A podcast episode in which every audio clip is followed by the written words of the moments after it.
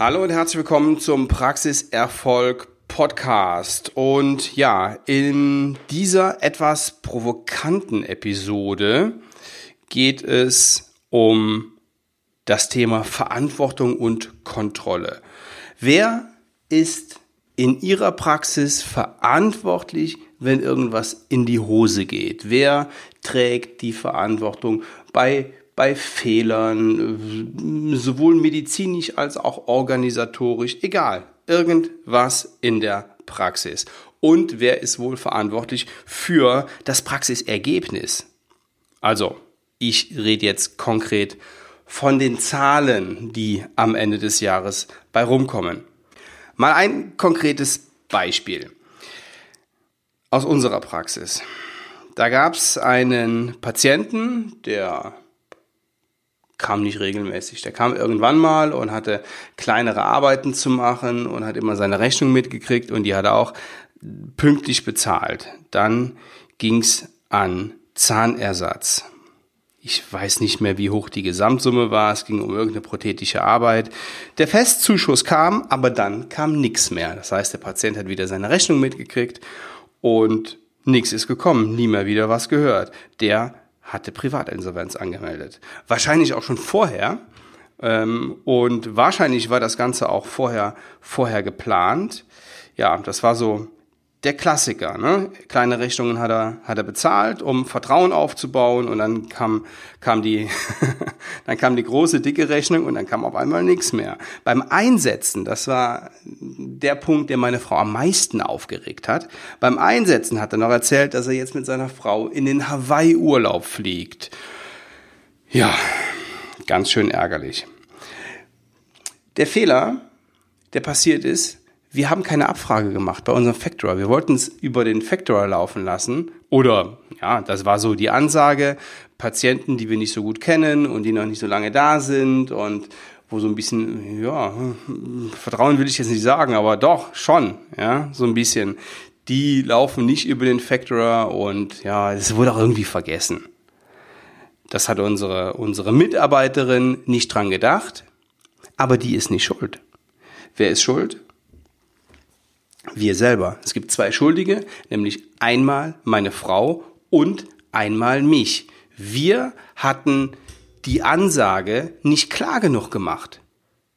Das passiert uns jetzt nicht mehr. Trotzdem liegt die Schuld einzig und alleine bei meiner Frau und bei mir. Nicht die Mitarbeiterin, die das vergessen hat. Wir sind, wir sind diejenigen, die dies ausgebockt haben weil wir nicht klar genug kommuniziert haben, dass jeder durchs Factoring geht, der ja gewisse Kriterien nicht erfüllt. Und ja, generell kann man, äh, kann man ja sowieso schon mal eine, eine Abfrage machen. Wenn der Patient das nicht zustimmt, dann ja, kann man sich auch schon denken, wo, wo der Hase langläuft. Wie sieht das bei Ihnen in der Praxis aus? Wie ist, ja, ich hätte jetzt fast gesagt, die Schuldverteilung? Nehmen Sie Dinge, die nicht funktionieren, auf Ihre Kappe, denn im Grunde genommen sind Sie für alles verantwortlich. Jetzt gehen wir mal in in drei Punkte rein, ja. Wie ist zum Beispiel Ihre Umsatzentwicklung und wer ist dafür verantwortlich? Wie ist Ihr Prophylaxeumsatz? Und wer ist dafür verantwortlich? Wie entwickeln sich Ihre Neupatientenzahlen und wer ist dafür verantwortlich? Wenn das nicht so läuft wie gewollt oder wie gehofft, wer ist schuld? Also, Sie kennen die Antwort, da ähm, muss ich jetzt nicht länger drauf rumreiten. Wir wollen mal ganz kurz noch in, in ein Thema äh, in ein Thema reingehen. Mal ganz kurz bei den Neupatienten bleiben. Bei uns in der Praxis ist es so, dass ich ein, dass ich Mitte 2004 ein Programm aufgelegt habe, hier ein praxisinternes Programm und seitdem haben sich die, hat sich die Anzahl der Neupatienten verdoppelt. So, dafür bin ich genauso verantwortlich wie für die 2000 Euro, die ich versemmelt habe, als der Patient nicht bezahlt hat, als ich nicht ordentlich kommuniziert habe, dass das über den Factorer läuft. Warum? Warum bin ich auch hierfür verantwortlich? Weil ich mich hier drum gekümmert habe. Ja? Und wenn bei Ihnen was aus dem Ruder läuft, ja, dann sind Sie ganz alleine dafür verantwortlich. So, warum sag ich das so und warum wiederhole ich das so häufig? Ich höre einfach viel zu oft in Gesprächen mit Zahnärzten. Dafür kann ich nichts und das ist der Markt schuld, die aktuelle Situation ist schuld, die Leute haben kein Geld mehr, das geht bei uns nicht. Das höre ich immer wieder. In jeder Region der Bundesrepublik gibt es erfolgreiche und weniger erfolgreiche Zahnärzte. Und ob es in der Praxis gut, mittel oder schlecht geht oder ob es ihr sogar sehr gut oder sehr schlecht geht, ja, liegt einzig und alleine am Inhaber. Noch ein Beispiel. Sie machen einen Heil- und Kostenplan für, ja, für ZE. Der Patient nimmt sich bei irgendeinem Kollegen eine zweite Meinung und lässt die Arbeit dann da machen von irgendeinem anderen. Woran hat das gelegen? Woran liegt das? Dass er sie nicht bei Ihnen, sondern bei einem anderen macht. Wenn Sie eine Ausrede suchen, dann würden Sie sagen, ja, der andere war billiger. Ja, vielleicht war das so. Vielleicht aber auch nicht. Sie haben es in dem Moment im ersten Gespräch nicht geschafft, das Ding in trockene Tücher zu bringen. Jetzt müssen sie auch nicht jeden bekommen und äh, wollen das vielleicht auch gar nicht. Trotzdem liegt auch hier die Verantwortung einzig und alleine bei Ihnen. Das ist bei jedem Unternehmer so. Ja?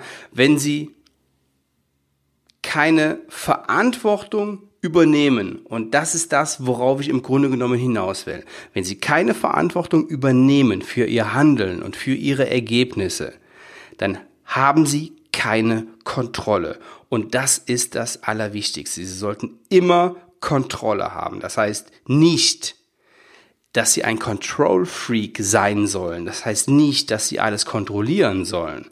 Aber sie brauchen Kontrolle über ihre Zahlen, über ihre Mitarbeiter, über ihre Einstellung, über ihren Körper, über ihre Situation.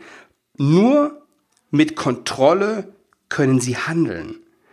Und wenn sie, ja, wenn sie nicht die Kontrolle haben, dann sind sie handlungsunfähig. Und wer handlungsunfähig ist, der ist hilflos. Zahnärzte berufen sich ja gerne auf, ja, darauf, dass sie einen freien Beruf ausüben. Ja, aber das heißt eben auch Eigenverantwortung. So, und zum Schluss des Podcasts noch eine Bitte. Sehen Sie sich bitte heute, spätestens morgen, wir gehen jetzt mal auf einen einzigen Punkt ein, sehen Sie sich heute, spätestens morgen Ihre Prophylaxe-Umsätze an. Und wenn Sie Lust haben, dass da in der Zukunft eine Zahl steht, die deutlich größer ist als die, die da jetzt im Moment steht, wenn Sie sich vielleicht sogar verdoppeln wollen, dann habe ich einen Tipp für Sie. Gehen Sie auf die Seite www.kurs.mehr-prophylaxe.de. Ich werde das auch nochmal in den Show Notes verlinken. Dort können Sie sich anmelden zum kostenfreien Online-Kurs Mehr Prophylaxe verkaufen ohne zu verkaufen. So, was ist da drin? Worum geht's da? Es geht um handfeste Tipps, wie Sie Ihre Prophylaxe deutlich steigern können. Schauen Sie sich die Videos an. Es sind vier Videos, die werden äh, einen auf den anderen Tag freigeschaltet. Ja, also Sie kriegen direkt den Zugang zum ersten Video, morgen das zweite, übermorgen das dritte und so weiter. Schauen Sie sich die Videos an, machen Sie sich Notizen, seien Sie offen und wenn Sie Bock haben, dann gucken Sie sich das auch mit Ihrem Team an, denn das bringt die auch weiter. Aber, und jetzt kommt das große Aber. Nur das Ansehen alleine reicht nicht. Sie müssen die Dinge auch umsetzen. Sie müssen sich auf jeden Fall gemeinsam, eventuell auch mit Ihrem Team gemeinsam Gedanken machen. Und wenn Sie das tun, dann wird das auch klappen. Lesen Sie sich die Texte durch, die in den Mails stehen. Das ist nicht viel, das sind nur ein paar Sätze. Und wenn Sie Fragen dazu haben, stehe ich Ihnen gerne zur Verfügung. Kontakt at svenwaller.de. Ich wünsche Ihnen viel Spaß und viel Erfolg mit dem kostenfreien Online-Kurs. Bis zum nächsten Mal, Ihr Sven Waller.